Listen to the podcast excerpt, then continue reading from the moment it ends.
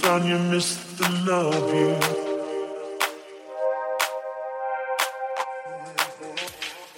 Baby, what you found?